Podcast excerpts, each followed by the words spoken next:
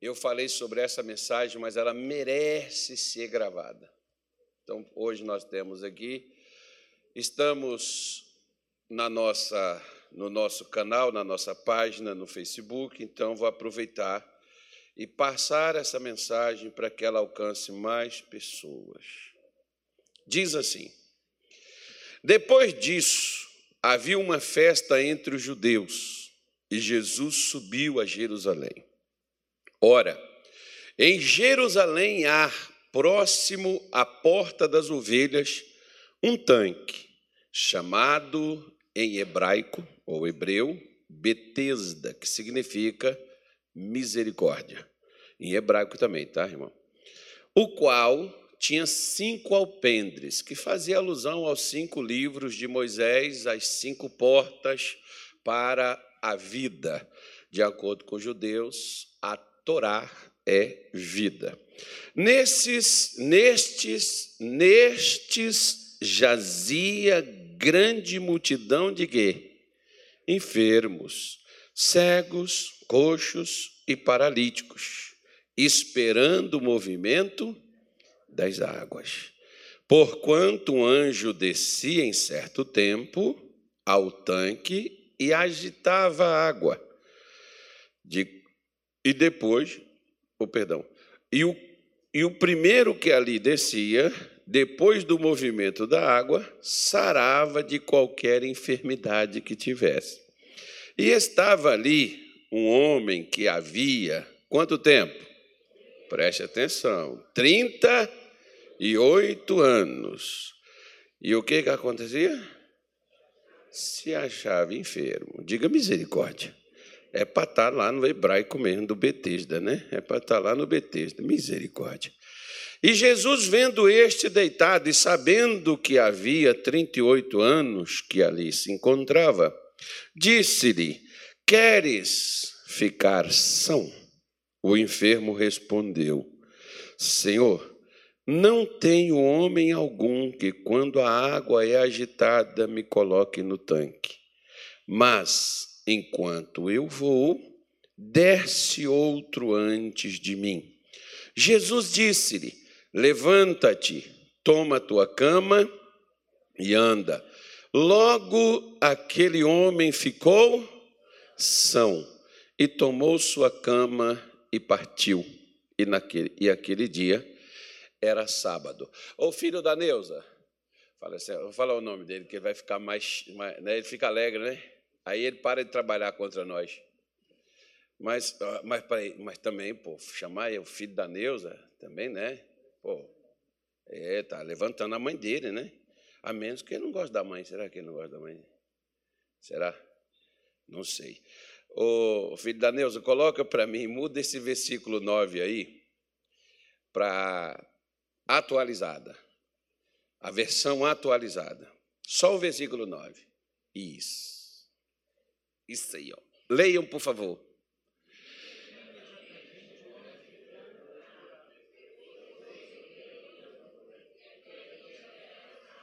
Ah, mas, pastor, qual é a diferença de imediatamente para logo? Tem muita diferença se você estiver prestando atenção na conversa que está se desenvolvendo aqui. Por quê? Porque muitas pessoas, elas têm uma crença que as limita. Por exemplo, era verdade que tinha o tanque? Sem dúvida, até hoje ainda tem, ainda tem um local lá ainda, se quem for lá pode ir, pode ver, né? ainda, não, deixa eu ver, esse local, não, esse local não, tem um, é o outro lá do cego de eu estou confundindo aqui.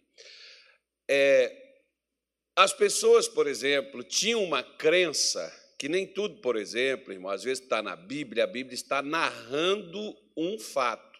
Não significa que aquilo seja verdadeiro, não.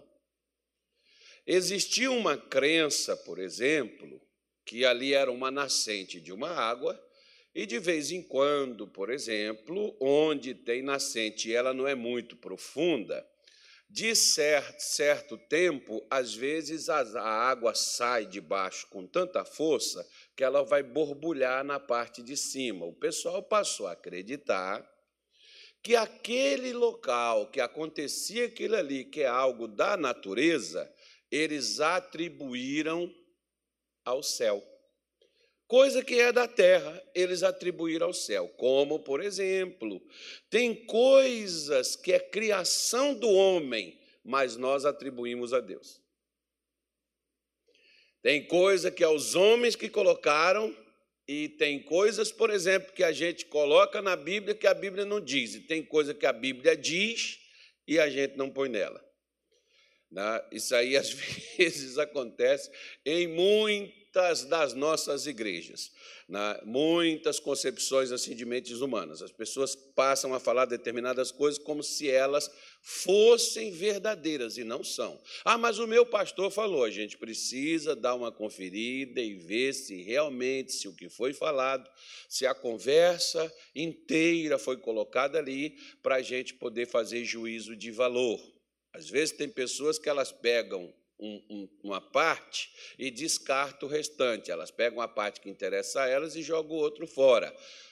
Texto fora né, de pretexto é coisa para a pessoa justificar, às vezes, até posicionamento errado ou pensamento errado e crença errada também. Então o pessoal acreditava que era um anjo que descia quando aquelas águas borbulhavam, eles acreditavam que era um anjo que descia, e ali o primeiro que pulasse ali naquele momento era curado.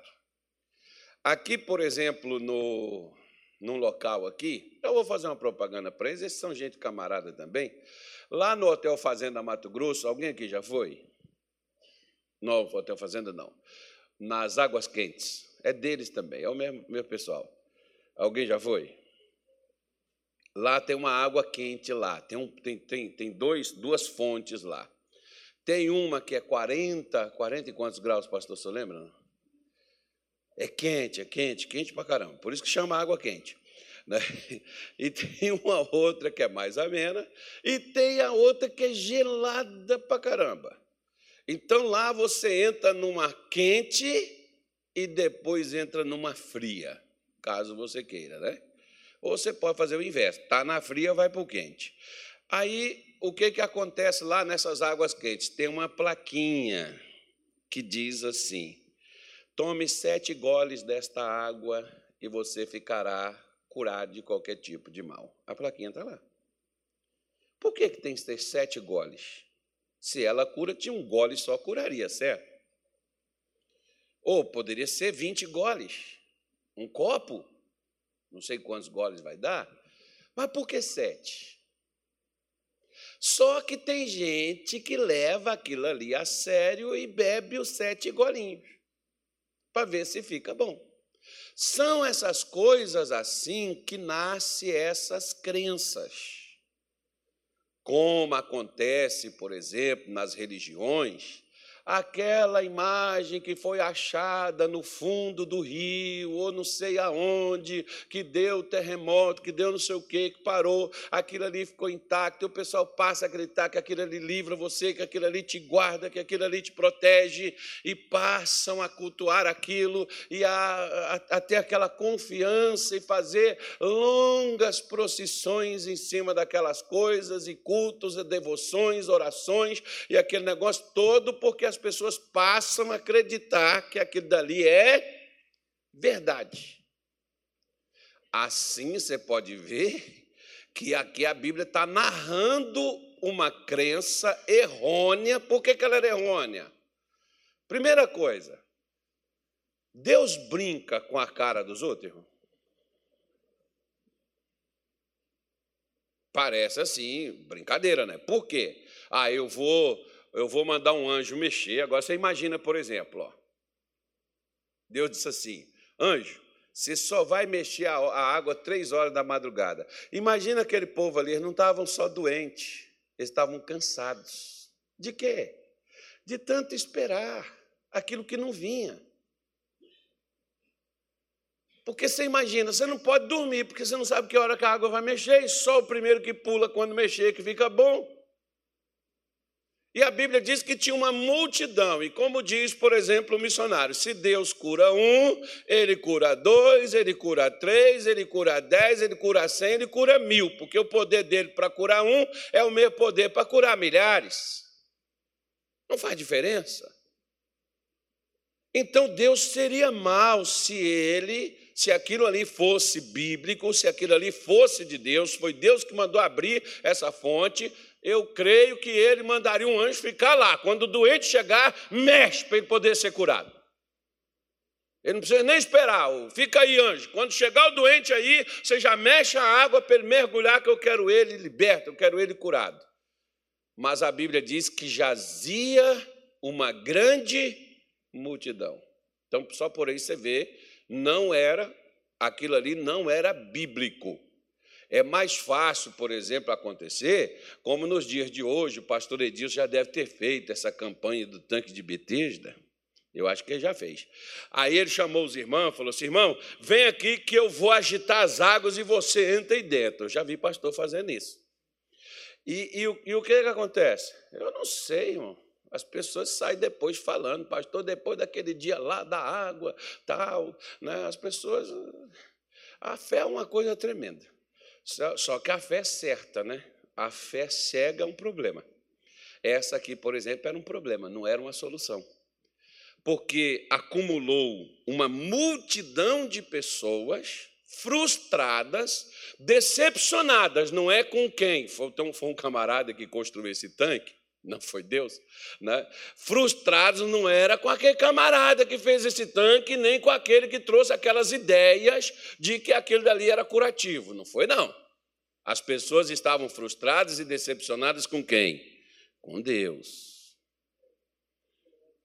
Cuidado para você não atribuir a Deus o que Deus não deve. Né? Porque às vezes você tem uma crença limitante na sua vida e você diz que é Deus que não te cura, que é Deus que não te abençoa, quando na verdade a limitação está em nós e não em Deus. Não atribui a Deus aquilo que ele não faz. Esse pessoal aqui, tenho certeza que estavam frustrados e decepcionados com Deus. Então, primeira coisa, eles acreditavam que o anjo descia quando quisesse, quando fosse a hora, quando fosse o momento, e a primeira, só a única, a única pessoa que entrasse nas águas, elas eram curadas. Mas tinha uma multidão aqui.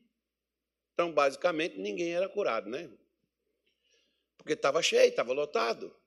Porque não esvaziava aquilo dali. Porque se aquilo ali, por exemplo, fosse, fosse algo que funcionava, não era para estar lotado de gente, era para estar vazio, né?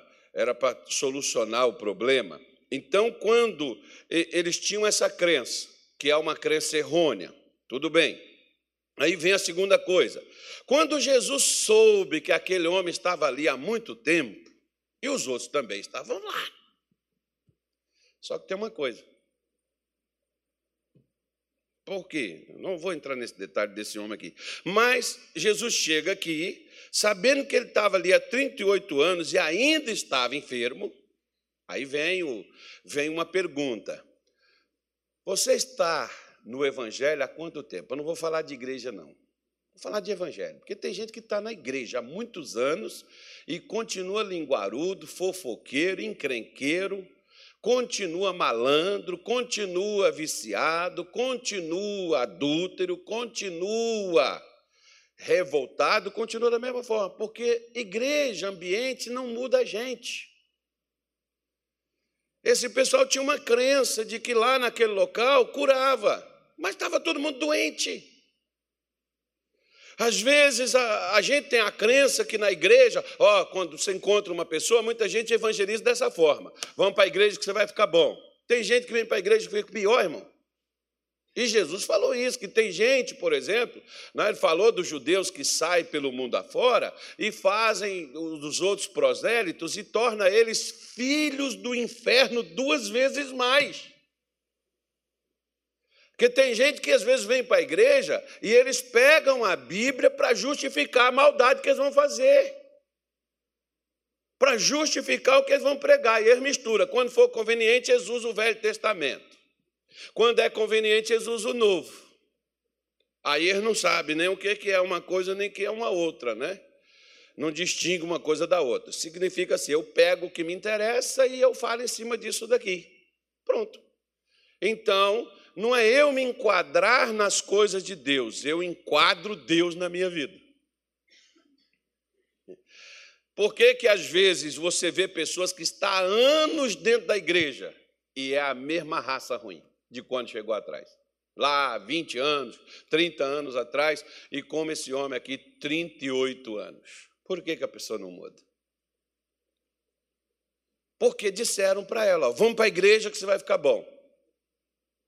Você não é, não é você vir quando você chamar as pessoas, não é só para vir elas, trazer elas na igreja. Elas precisam ir a Cristo, ir a Jesus. Se a pessoa não vai a Jesus, irmão, ela não muda.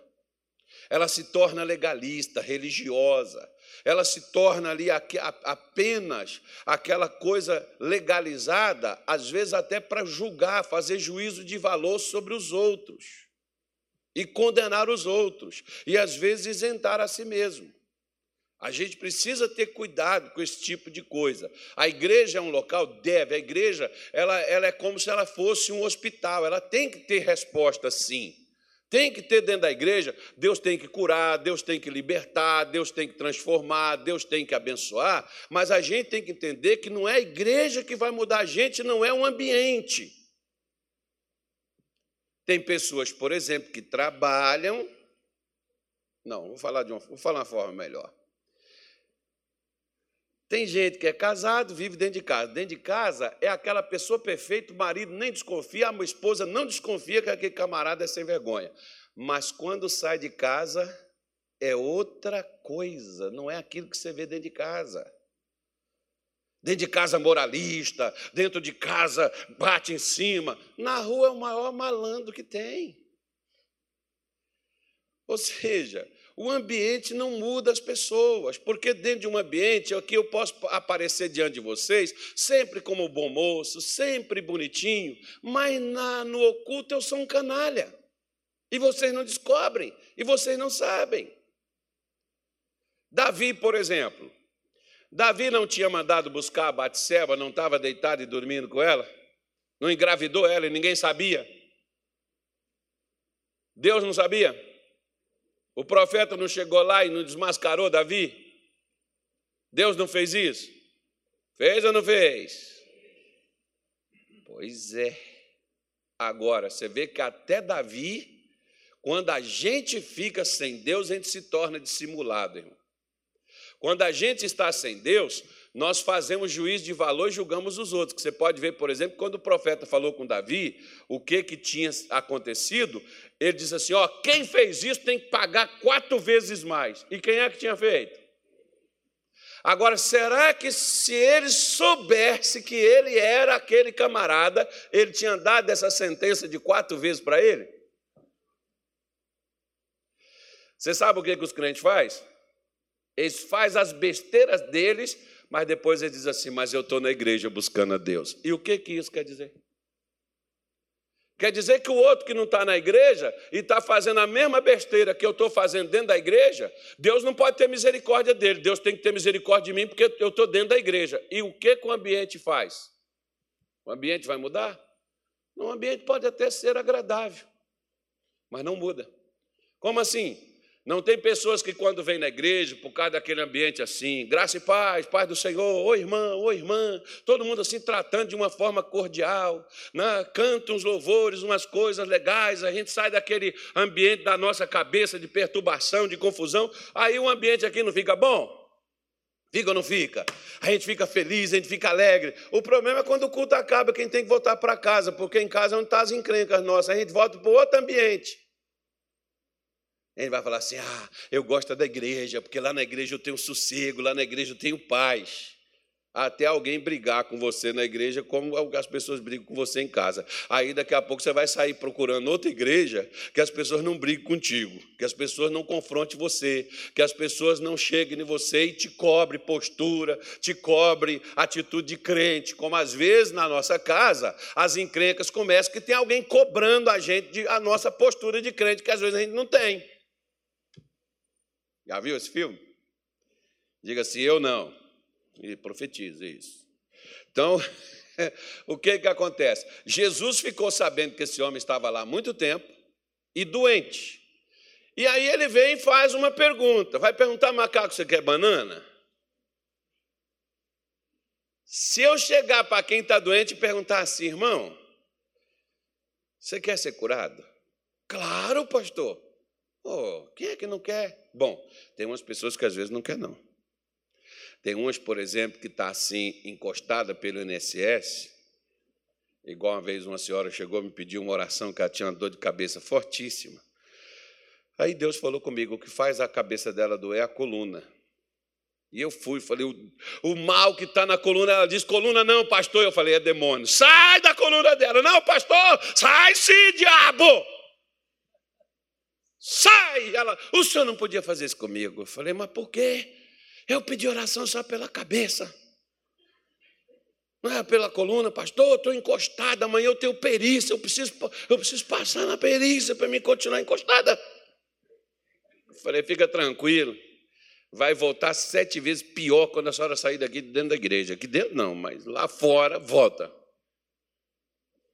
Só vai continuar encostada, mas com a sua cabeça estourando de dor e a sua coluna também. Ela preferiu, por causa do dinheiro, ela preferiu a doença, porque às vezes tem doença que às vezes a pessoa ganha dinheiro com ela, né, irmão? Mas, ou com estilo, com outra coisa que as pessoas têm. Mas não é o caso. Esse homem, Jesus chega e pergunta: quer ficar são? Ué, mas só acha que se eu quisesse eu já não estaria? Não é assim que as pessoas falam? Você chegar assim e perguntar para você que está precisando de dinheiro assim: você quer prosperar? Você vai falar assim: você acha que eu sou vagabundo, que eu não quero, que eu estou com as contas atrasadas, que eu estou com a minha vida ruim, com dificuldade financeira? Você acha que é porque eu não quero? Eu tenho lutado, eu tenho corrido atrás, o negócio é que eu não estou conseguindo. Pois é, é a mesma pergunta. Você, você quer você quer reconstruir seu casamento? Oh, pastor, eu amo a minha mulher, eu amo o meu marido, se eu pudesse, mas quem me largou foi ela, quem me largou foi ele. Zé Bonitinho, Ô Maria doidinha, o que, é que você fez para o outro te largar? Isso ninguém fala. Porque às vezes a pessoa está largando por causa da gente. Isso aí, não, porque ele foi embora. Mas por que fez ele embora? Ele não é doido. Um dia ele veio, por que, agora ele vai? Ou ela, né? Largou mãe, largou pai, largou a vida, largou tudo e veio. Por que, que agora está indo? Essa que é a questão. Então Jesus chega e faz a pergunta: quer.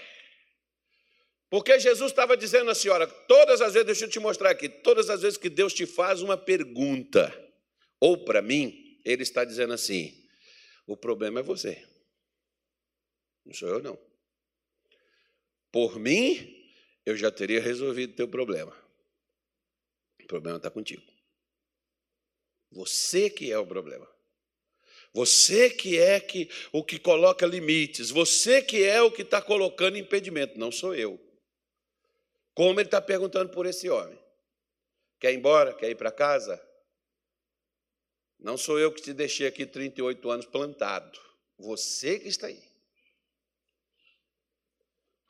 Ah, e é interessante porque esse homem, de certo modo, ele não conseguiu o que queria, mas ele também não foi embora. Aí, aquilo que eu, que eu ia te dizer. Por que, que tem uma multidão e Jesus só vai com um?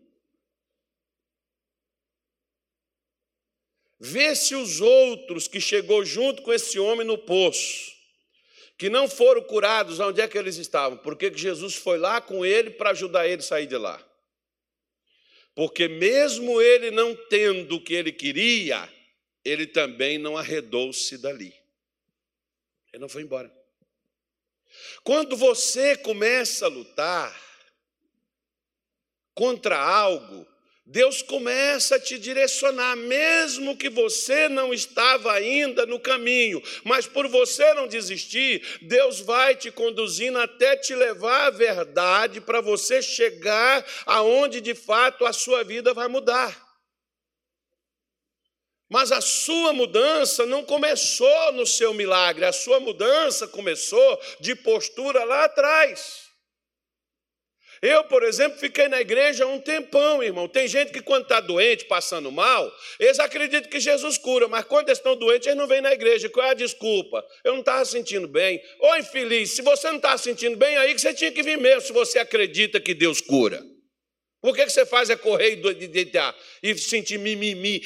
Ah, mas você não sabe o que eu estou sentindo. Ora, a mulher do fluxo de sangue, quando ela ficou, ela queria ficar curada, ela não saiu com as últimas forças que ela tinha para ir atrás da sua cura? Eu não entendo os crentes. Quantas vezes eu fui para a igreja doente, irmão? Quantas vezes eu fui mulher passando mal, filho passando mal, e a gente indo para a igreja, por quê? Porque a gente acreditava que Jesus Ah, não, eu não estou bem, hoje eu não estou não não tô legal, eu não vou. Depois vem falar que crê, você não crê em nada, não. Você é acomodado. Você só crê em Deus na hora que o vento sopra a seu favor. Quando o vento fica contrário, você é um covarde, você foge. Jesus é para você só uma porta de escape, não um modo de vida. Muitas vezes, tem pessoas que elas têm capacidade, mas às vezes elas estão gastando energia com o que não vai levar elas a canto nenhum. Então o que, que Jesus faz? Se eu estou lutando, Ele então vai me levar a lutar da maneira correta, onde eu vou vencer. Por isso que ele se aproxima desse homem e faz a ele essa pergunta: Você quer ficar são? Aí o que, que o homem respondeu para ele? Versículo 7. O que, que o homem respondeu para ele? O que, que o homem respondeu? Fala para mim.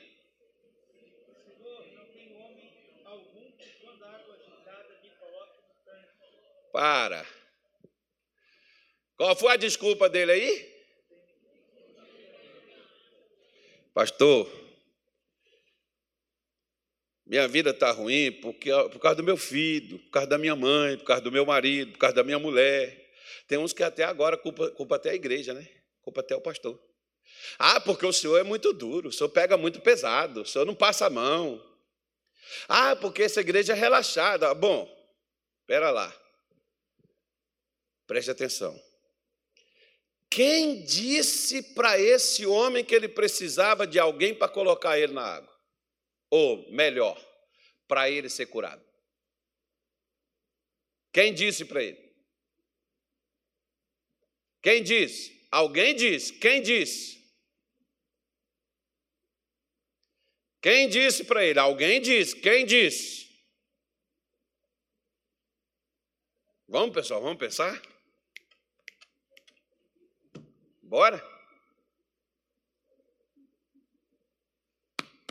Alguém disse. Quem disse para ele que ele precisava de alguém para pôr ele para ele poder ser curado? Vamos resumir a coisa. Não é nem para pôr dentro da água. Hã? Era a crença dele ele mesmo. Lembra da mulher do fluxo de sangue? O que, que ela passou a dizer para ela mesma, falando consigo? Você conversa com você? Eu converso altas horas comigo, irmão. Eu bato o maior papo comigo. Tem hora que eu fico, Tem hora que eu fico conversando comigo mesmo. Cara, isso é bonito demais. Né? Eu estou falando com ele, eu estou olhando para ele e pensa que eu estou falando com ele. Não, eu estou falando comigo. Cara, você é muito inteligente. Ah, tem hora também que você é burro, hein? Essa parte a gente pula, essas coisas a gente não conta. A gente só conta as coisas boas. Tem hora, tem hora que você fica se sentindo assim, eu sou imprestável, eu não sirvo para nada, eu sou, né, aquele que está mais maduro diz assim, eu estou velho. O outro diz assim, eu sou muito novo. O outro diz assim, eu sou muito é pobre, cara, eu sou miserável. Pois é, quem está falando com você? Você mesmo.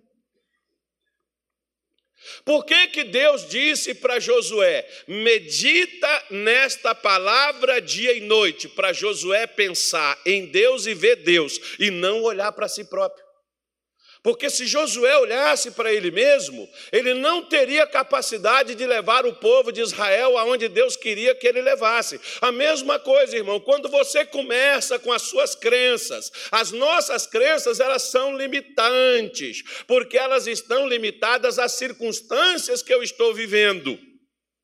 Se eu estou vivendo uma dificuldade financeira, estou desempregado, pastor, e eu sou pobre.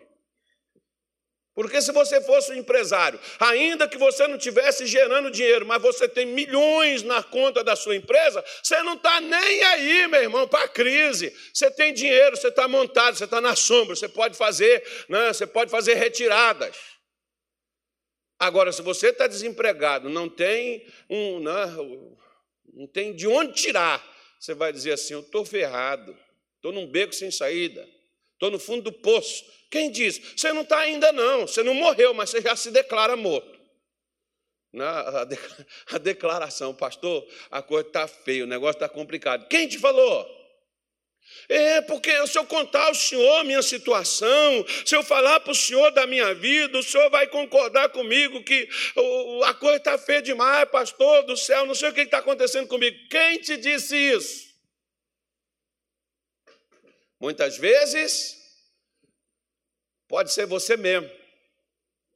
Quem falou com Jó para Jó desistir, porque a morte para ele era melhor do que ele viver e parar o sofrimento? A esposa dele, irmão. Muitas vezes você tem coisas que você carrega porque você escuta os outros. Tinha uma garota, por exemplo, que ela falava para a mãe dela, ela tinha 12 anos. Eu perguntava assim para ela: Ô menina, quando você crescer, você vai ser o quê? As pessoas tinham um negócio de perguntar a gente: quando você crescer, você vai ser o quê? Aí, ah, eu vou ser caminhoneiro, eu vou ser bombeiro, eu vou ser policial, eu vou ser motorista de caminhão, eu vou ser isso, vou ser aquilo. Ninguém queria ser pastor. Você pergunta hoje, vai aqui nos adolescentes aqui e pergunta assim: o que você quer ser quando crescer? Eles vão querer ser tudo, eles estão dentro da igreja, menos pastor. Quer não, irmão? Ninguém quer ser pastor. Ah, doido. Ainda mais na igreja da graça, não fica quieto em canto nenhum. Eu quero sossegar. Eu quero sossegar a minha vida, ter um lugar, morar, né? é um ponto de apoio. Quero isso não, sair aqui, amanhã está lá, amanhã está ali. Não, quero não, quero parar no canto. Pois é, ninguém, ninguém quer essas coisas. Mas a gente vê né, as pessoas agindo dessa forma. Então, o que, que a Bíblia mostra para mim? Esse homem respondeu para Jesus dizendo: Eu não tenho. Quem disse para ele que ele precisava de alguém para ele ser curado? que alguém fizesse algo para ele. Quem disse para você que você precisa que alguém faça algo para você? Agora, deixa eu te fazer uma coisa. Quando você passa a depender de Deus, Deus faz pessoas que você nunca viu trabalhar em seu favor.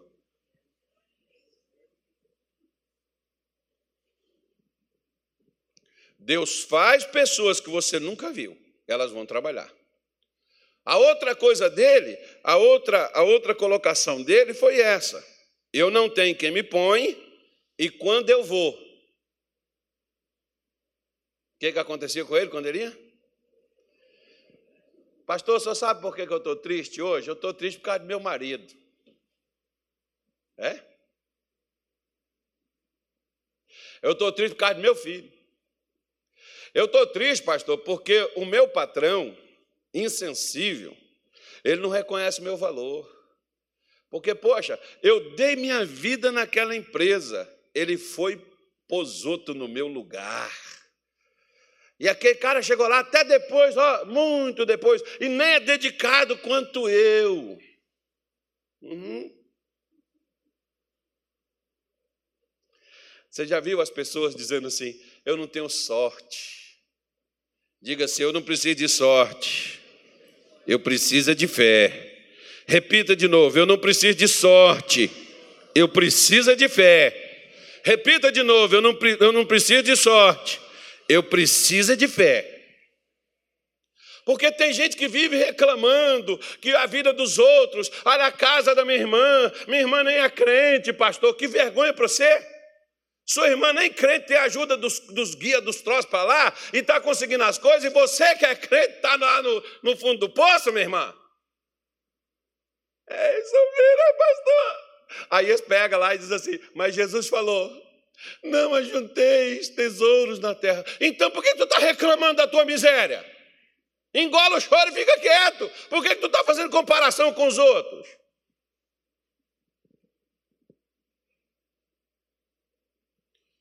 Não, porque eu não estou importando. Olha, por que você está então chorando?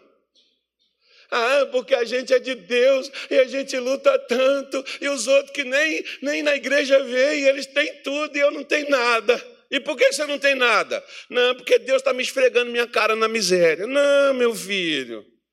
Você não tem nada porque você está aí achando que Deus faz para os outros, mas não faz para você.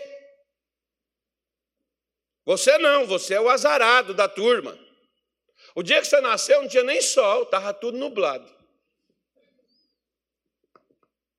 Você nasceu para sofrer, você foi destinado a viver na desgraça, você foi destinado a viver doente, porque você é crente. Um dia um irmão chegou para mim e falou assim: Ai, pastor, por que Jesus dificulta tanto para nós? Ele falou, irmão, eu, eu disse para ele, ele falou que nunca foi fácil, não sei quem foi que falou com você. Ele não disse que seria fácil. Mas ele disse assim: como eu venci, vocês também vão vencer. Ele falou assim: a porta é. Como é que é a porta? E o caminho? Apertado. Agora o que, que ele falou? Esforça para passar por ele. Ou seja, é apertado, mas dá para passar. É estreito? É, mas dá para passar, porque depois que passa, aí ó, Chegou onde precisava, mas para passar vai ter que apertar. Ele passou, por que, que nós não podemos passar? Ah, porque eu não tive apoio, sabe, pastor? Irmão, conta essa história para outro, não conta isso para mim, não, que isso me dá até raiva. Para com essa coisa que se mimimi, de que, ah, porque comigo, para mim. Não, irmão, diga assim, graças a Deus, o sol é para todos. A chuva, quando cai, é para todos. Você não viu aquele calor que estava aqui? Quando caiu a chuva.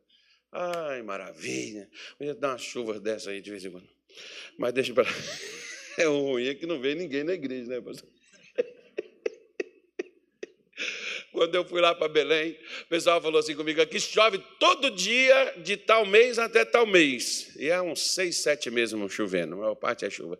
Aí lá, tanto é que o pessoal brinca que tem o, o encontro né? Os namorados os namorado confirmam o, o, o encontro com o outro depois da chuva. Porque chove todo dia, de, de três até às cinco da tarde, tem época do ano que chove, é, é sagrado. Né? E tem tempo que chove qualquer hora, não tem hora, é de noite, é de madrugada, é de manhã cedo, é meio-dia, aí não tem hora para chover, vai chover. Aí eu falei assim: ah, então que bom, né? O pessoal está acostumado com a chuva. Eles falaram comigo: só vai ver. O dia que chove, nem ninguém, irmão. Não, calma aí. Cheguei lá na igreja, esculhambei com os irmãos. Vocês são de açúcar, vocês são de farinha, vocês, não, vocês, vocês têm que se esforçar, vocês têm que buscar Deus, que moleza, vocês, não sei o quê, e pá, pá, pá, pá, pá nos irmãos. Bati neles, irmão. E era só chover, os irmãos sumiam. Ia voltar no domingo, eu batia. E eles apanhavam, ficavam caladinhos, como aqueles filhos obedientes, que às vezes você bate nele e ele ainda está lá. Mamãe, eu amo a senhora. Mamãe. um dia, um dia, o irmão chegou comigo e disse assim: Eu queria mostrar ao senhor porque que eu não vim tal dia na igreja.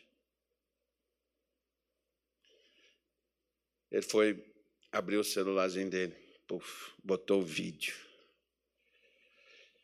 A partir daquele dia, nunca mais. Eu pedi perdão para os irmãos e disse assim: nunca mais eu vou criticar vocês que vocês não vêm na igreja. Por quê? Porque em muitos lugares, quando chove, lá tem os chamados valões, esgoto a céu aberto muito.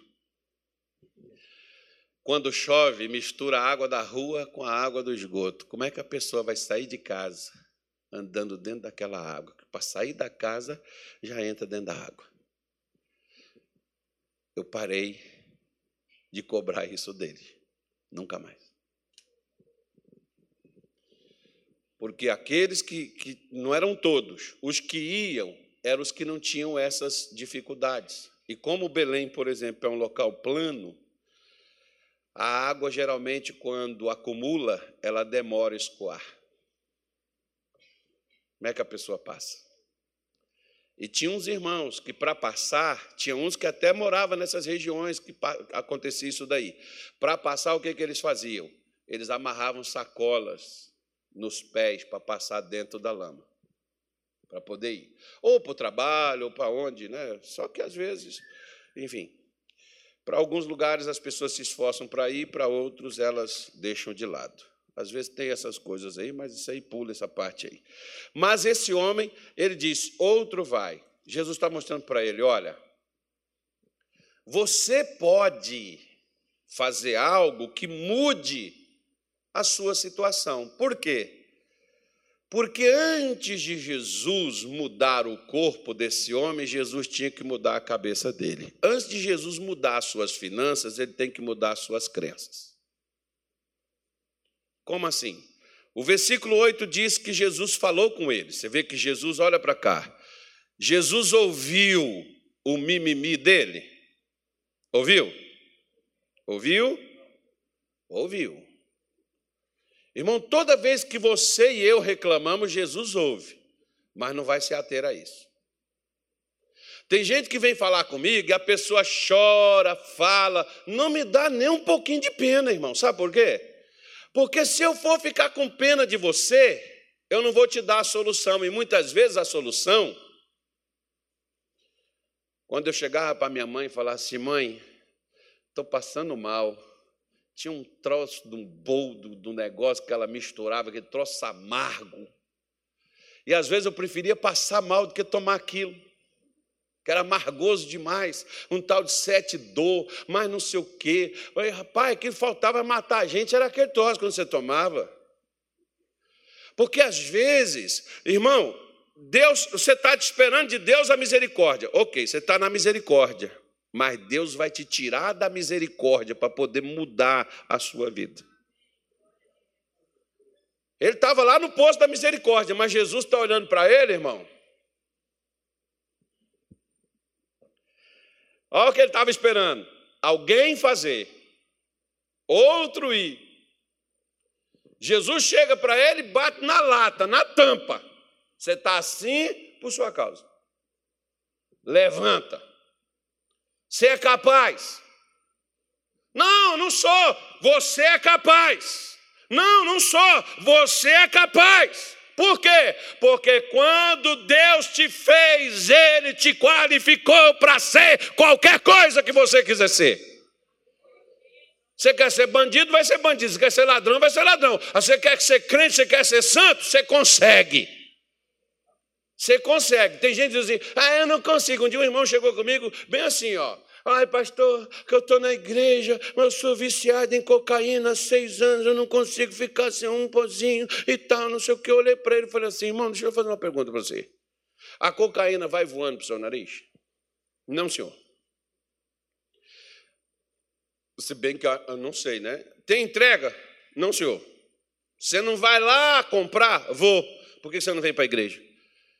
E, você não vem para cá, aqui fica aberto o dia todo. Que você não vem para cá, vai ali para frente daquele altar e diz assim: Jesus, eu estou querendo ficar doidão. Eu estou querendo, Senhor, cheirar o negócio. Eu estou aqui, meu Deus, querendo. Meu, meu pai, me ajuda aqui agora. Eu duvido se toda vez que você tivesse vontade de cheirar e você fosse chorar, se você já não estava livre desse troço. O problema é quando você tem vontade de cheirar, você vai atrás do que você quer cheirar. Tem gente, por exemplo, que o que, é que eles fazem?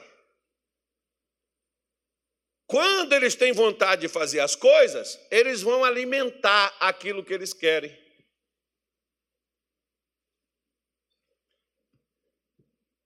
Aí depois ele disse: Eu não consigo largar. Consegue não? Por quê? Porque quem alimenta sou eu.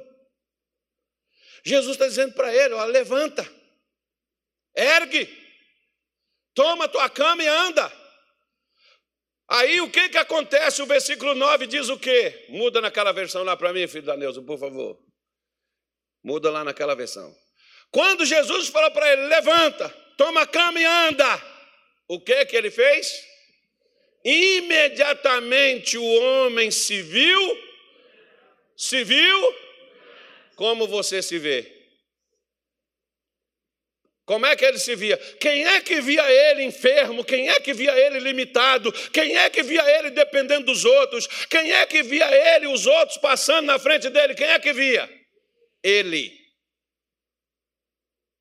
E quando Jesus chega lá e fala com ele, então o que, é que Jesus fez? Jesus quebrou uma crença que ele tinha. Porque às vezes a primeira coisa, antes de te levantar, Jesus tem que quebrar o que te faz ficar caído. Se ele não quebrar o que faz você ficar caído, não adianta ele te levantar. Quantas pessoas, meu irmão, eu já orei. E a pessoa sai daqui da igreja curado e depois volta doente de novo. Por quê? se ela foi curada? Por quê? Quantas pessoas eu já orei e a pessoa fica manifestando com demônio toda a vida quando a gente ora? Por quê? Porque a pessoa permanece na mesma crença que ela estava.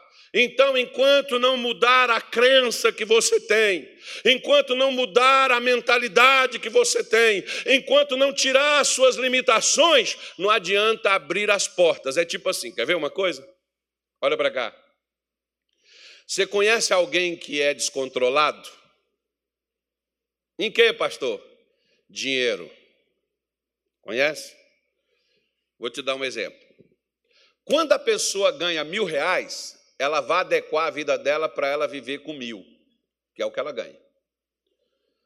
Quando o salário dela passar para dois mil, ela vai adequar a vida dela para viver com dois mil. Quando passar para três, para quatro, para cinco, para dez, para vinte, ela gasta tudo, porque ela vai adaptar a vida dela para aquilo. Mas um dia ela não viveu com mil? Qual é o problema dela? O dinheiro que é pouco? Não, a pessoa que é descontrolada com dinheiro, porque quando tem, vou gastar, vou gastar. Eu tenho um telefone, por exemplo, que funciona igualzinho o telefone do ano desse ano atual. Com poucas diferenças, com algumas coisas, você pode ver que sempre o pessoal está incrementando e colocando uma coisa que no seu não tem. Por quê? Para fazer você comprar o novo, porque no, no antigo você não tem. Mas o seu antigo está perfeito, mas eu tenho que ter o novo. E aí, para ter o novo, o que você vai fazer? Endivida de novo. Esse tipo de pessoas o banco gosta, irmão, porque o banco vive dessas pessoas. Porque elas estão sempre financiando, financiando, financiando, comprando a prestação, pagando juro, dando dinheiro para os outros quando o dinheiro é delas, mas elas estão dando para os outros. Eles estão trabalhando com o dinheiro dos outros, não com o deles. É claro que tem umas pessoas que vão me odiar que eu estou falando isso aqui. Mas eu estou aqui para poupar o rebanho que Deus me deu, então eu tenho que te mostrar isso. O problema é desse, que se invente. Mas as, tem gente que gosta desse tipo de coisa, desse tipo de gente, irmão. Por quê? Porque a pessoa vai estar sempre gastando. Ah, pastor, mas, mas eu, eu, eu, mereço, porque olha o que eu fiz, eu cresci. Irmão, claro que você merece, mas tem coisa que você não precisa. Quer ver? Vai lá na sua casa, por favor. Você tem um monte de roupa, que você só pode, você só tem um corpo. E quantas roupas você tem? Você não dá nem conta de vestir. Você só tem um, dois, um pé direito e um pé esquerdo. Você só tem um pé, né? Quantos pares de sapato tem? A maioria está lá julgado, nem usa. Para que eu, eu fui comprar aquilo? Eu não uso. Não, porque eu tenho que ter, porque todo dia eu vou lá na igreja, as pessoas vão me ver com um sapato só. E eu não estou nem aí se você anda me olhando, o que, é que eu estou vestindo, o outro cara está vestido, eu não posso estar é nu. Não, mas eu, aí basicamente então eu vivo por causa dos outros e não por minha causa. Porque eu quero impressionar quem? os outros. É por isso que tem gente que está devendo até os cabelos da cabeça e os outros olham para ele e pensam que ele está bem. Está bem, bem enrolado, bem endividado, mas eu tenho que mostrar que eu estou bem, até que mesmo que o dinheiro não é meu. Né? Então eu preciso quebrar essas crenças que me limitam, tá me limitando, porque quando Jesus quebrou a crença desse homem aqui, que ele não podia andar, que ele não podia levantar, que para ele levantar tinha que ter alguém, que para ele andar alguém tinha que pôr ele, alguém tinha que fazer algo por ele, que para e ele não andava porque ele não tinha oportunidade, porque outro estava sempre adiante dele, sabe, pastor? É porque as pessoas não importam com a gente, as pessoas não olham, as pessoas não ajudam ajuda, as pessoas são egoístas, as pessoas só olham para elas. E quem te disse que você precisa delas, meu filho? Quem te disse? Quantas mulheres são abandonadas por homens que não têm cabeça, um, um tico de juízo, abandona a mulher com filho. Esses dias, por exemplo, estava falando com uma, meu marido me deixou com quatro crianças, eu fui trabalhar, me reinventei, fui criar, criei meus filhos, todos eles são formados. Ela precisou do marido? Não, ela precisou dela mesma. Mas nós colocamos assim, é porque é os outros. Diga assim: Jesus, quebra todas as crenças que estão tá me atrapalhando de vencer. Isso. Então deixa eu te mostrar. Jeremias capítulo 1. Esse é bom, hein? Nossa.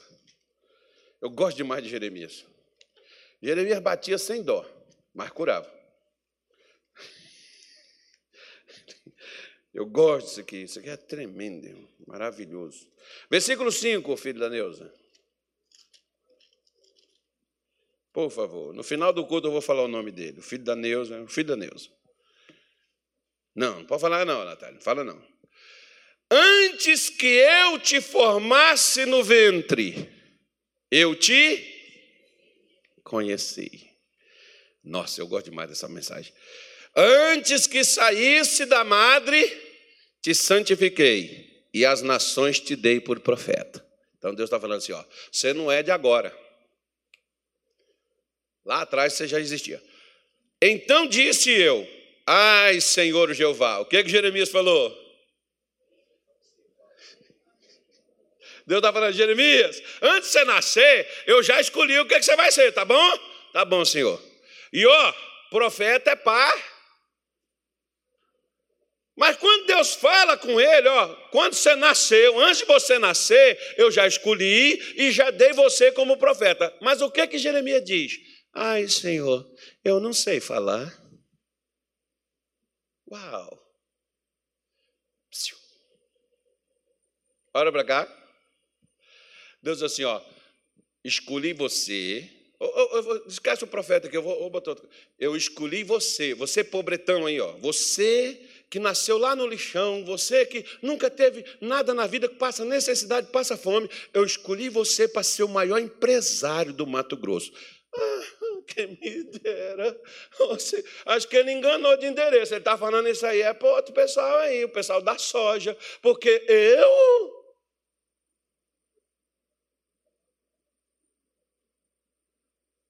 Nem emprego eu tenho, pastor. Onde eu vivo aqui? No meio dessa miséria minha família, porque se eu tivesse avós que tivesse uma mina de ouro, se eu tivesse avós que tivesse deixado uma herança para mim, não, querido, você não precisa de avô, você tem um Deus que é dono do ouro e da prata. Mas eu limito Deus, eu digo, ah!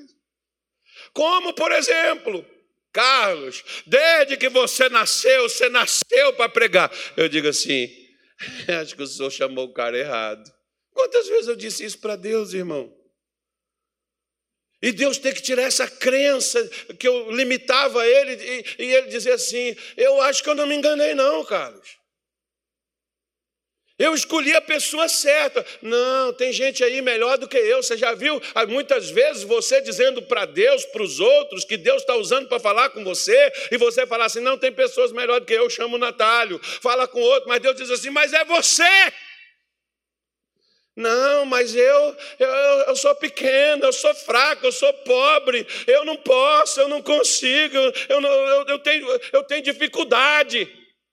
Deus está perguntando? Ele está falando para que ele chamou. Por isso Deus diz assim para ele: olha, não digas, Jeremias, para com esse negócio, rapaz. Não diga que você é uma criança, porque onde quer que te enviar, tu irás. Uau! Você é criança? Mas vai, eu estou mandando. Eu conheci, por exemplo, em 1993, 94, eu conheci um garoto acho que era 10 ou 12 anos o menino. O menino curava, levantava, Deus usava ele, levantava paralítico, abria olho de cego. Eu vi, era uma criança. E às vezes tem adulto que não tinha coragem nem de levantar a mão para pôr a mão em alguém como aquele garoto fazia, porque para pôr a mão nos outros ele ficava no altar porque ele não alcançava. Mas ele estava fazendo, porque ele acreditou que Deus mandou ele fazer aquilo. E ele não precisava fazer 18 anos, 19 anos. Ele não precisava ter barba e bigode para ele poder fazer. Porque o que você faz, você não faz na sua força, você faz no poder de Deus, você faz na qualificação que Deus te deu. Porque quem te capacitou, quem te escolheu, quem te chamou, quem te ungiu e te deu poder foi Deus, não é seu, é dele. Então ele está mandando, vai lá e usa. Eu tenho, eu coloco mais. Se eu usou, eu ponho mais. Mas às vezes Deus nos dá e a gente não usa, e para que ele vai pôr mais? Para quê? Eu não uso nem o que ele me deu. Por isso, Deus disse para ele: Olha, não diga isso. O que eu, onde eu te mandar, você irá, e tudo quanto eu te mandar, tu dirás. Não temas diante deles, porque eu sou contigo para te livrar e para te livrar, diz o Senhor. E estendeu o Senhor a mão e tocou-me a boca e disse-me o Senhor, que o Senhor disse para ele: Eis que põe as minhas palavras na tua boca. Agora presta atenção nisso aqui, irmão. Ó. Olha, ponho-te neste dia sobre as nações e sobre os reinos. Vamos lá? Para quê? Para arrancar, para derrubar, para destruir, para arruinar. Calma, calma, calma. Ponto como dizia a minha professora. Não, ali está ali tá ponto e vírgula, né? Isso. Pronto, ela falava assim: dá uma descansadinha, para. então, calma. Vamos lá. Para edificar, para levantar, para fazer, você vai fazer sua casa ali no meio do mato. O que, primeiro você tem que fazer? Você vai chegar lá, botar os alicerces, fazer as paredes. O que você vai fazer? Você vai derrubar mato, arrancar toco, tirar pedra, tirar os negócios, você vai limpar o terreno para depois você. O que, que Deus está falando que Jeremias queria fazer?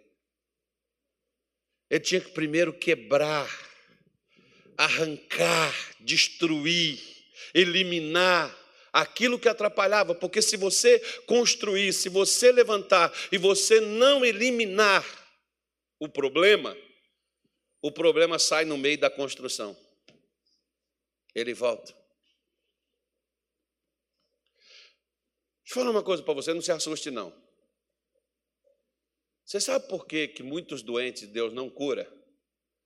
Para o diabo não matar eles depois deles serem curados. Como assim, pastor?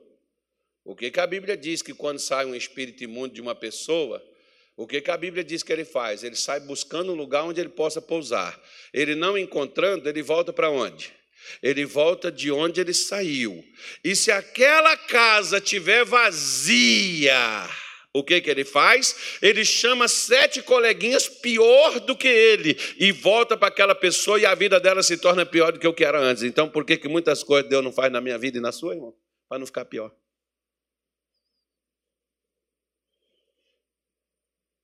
Por quê?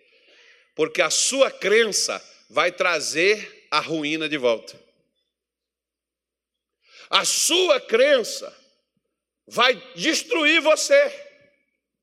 vai derrubar você. É o que Deus está falando, Jeremias. Hoje, mas diga assim comigo, mas hoje, hoje está sendo derribado, hoje está sendo arrancado, hoje está sendo destruído, hoje está sendo arruinado, tudo fracasso da minha alma. Hoje eu vou levantar e minha vida vai começar a mudar e as coisas vão desenvolver e eu vou crescer para a glória de Deus. Por quê? Porque primeiro Deus tem que derrubar para depois levantar. E ele está dizendo isso para Jeremias. Ó oh, Jeremias, eu estou fazendo. É, é para você arrancar, é para você destruir, é para você derrubar. Para depois você edifica, depois você levanta. Por isso Deus faz ele uma pergunta. Como Jesus está fazendo uma pergunta para o paralítico, Deus faz uma pergunta para Jeremias. E o que é que Deus pergunta para ele? Diz aqui: então veio a minha palavra do Senhor dizendo: Que é que vês? Jeremias, o que, é que você está vendo? O que, é que Jeremias disse que ele via? Eu vejo uma vara de amendoeira. O que é que Deus falou para ele? Viste bem. Viste bem. Por quê? Eu cuido, eu trabalho, eu opero opero para a minha palavra se cumprir. Então eu quero dizer para você, Jeremias, que está liberado os céus a partir de hoje. Você vai derrubar, você vai arruinar, você vai destruir, mas você vai plantar, você vai levantar, você vai edificar. Está aí contigo. Se tiver em pé, é porque você deixou. Se tiver caído, é porque você quis. Porque está liberado para a sua vida, Jeremias, o poder de fazer ou não fazer está contigo. Da mesma forma, Deus está dizendo para mim e para você. O céu está aberto, o poder foi liberado. Viva! Você quer viver no fracasso? Viva! Mas não sou eu. Eu morri por você, eu venci Satanás por você. Eu liberei a graça sobre a sua vida. Eu liberei perdão. Eu te dei misericórdia. Eu te dei meu Espírito Santo. Ele está dentro de você. Cutuca ele. Levanta na força de Deus e vença. Ou então chore e fica aí prostrado, como se eu estivesse no céu e você está lançado no inferno inferno, mas não me coloque dentro das suas amarguras e dentro dos seus problemas, porque eu já te dei a solução para a tua vida. Viva! Só que o que, é que eu faço? Ai, meu Deus, mas sabe, pastor, que eu estou nesse sofrimento há tanto tempo. Então está na hora. Não, se Deus diz que eu posso, eu posso. Se Deus diz que está liberado, então está liberado. Você sabe como foi que eu levantei da escassez, da miséria, da dependência dos outros, da tia da minha esposa para dar comida para a gente comer? Sabe como foi que a gente levantou? O dia que eu estava lendo João 10, versículo 10. Eu vim para que tenham vida. Eu falei, Jesus, o Senhor já veio, o Senhor não vai vir? O Senhor já veio, se o Senhor já veio, o Senhor não vai vir de novo. O Senhor já está aqui. E o Senhor está aqui.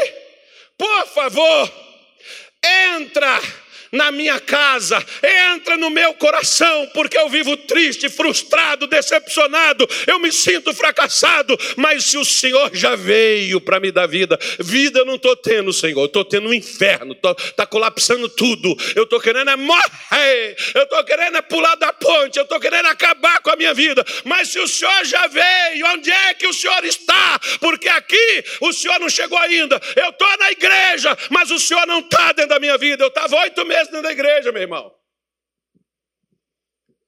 Opa! Abri até a porta da minha casa assim, ó. Entra aqui, porque aqui não tem abundância. Aqui está faltando arroz, está faltando feijão.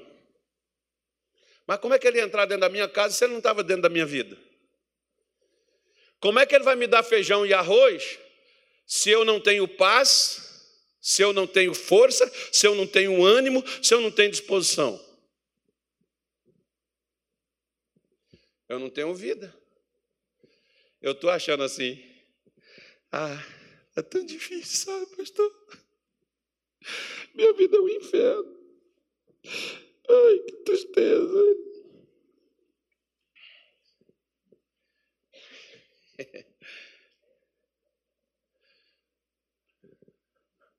Vou te dar quatro coisas para você descobrir. Eu vou falar no culto da manhã, das 10, e vou falar no culto das 18 também. Mas vou te dar quatro coisas para você poder fazer, tá? Você quer mudar de vida? Quer ou não quer? Quer? Coloca Romanos 8,30 para mim, filho da Neuza. O filho da, da Neuza é o Alan. Eu falei que eu, quando eu terminasse eu ia falar o nome dele. É o filho da Neuza. Romanos 8,30. Coloca na linguagem de hoje, por favor. Na linguagem de hoje. Muda para a linguagem de hoje.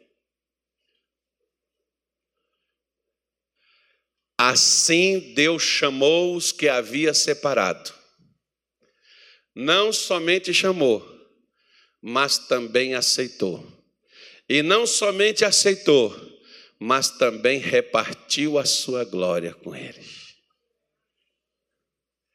Primeira coisa, Deus designou, Deus decidiu. Fazer o que, pastor? Te chamar. Isso aí não tem acordo. Ele chamou. Porque ele está chamando até hoje. Ele decidiu. Chamou. E não só chamou, mas ele te justificou. Não é porque você é certo, porque o justo é aquele que depende, que confia em Deus. Não era que eu era certo que ele me chamou. Eu não estou aqui porque eu era certo, porque eu era melhor do que os outros. Talvez eu fosse pior do que todos mas Ele me chamou para sair de onde eu estava, para mim ser o que quer que eu seja. Por quê? Porque Ele não só me justificou, mas Ele também me deu a Sua presença. Porque Jeremias, Jeremias não, é, é, o, é, o, é o, o, como é que chama Jesus? O. Gideão. Ele diz assim: Senhor, eu não tenho condição de libertar Israel. Deus diz assim: o Senhor é contigo, varão valoroso. Você não tem, irmão? É por isso que Deus quer ser contigo. Para quê? Para mudar a tua história, para mudar a tua vida.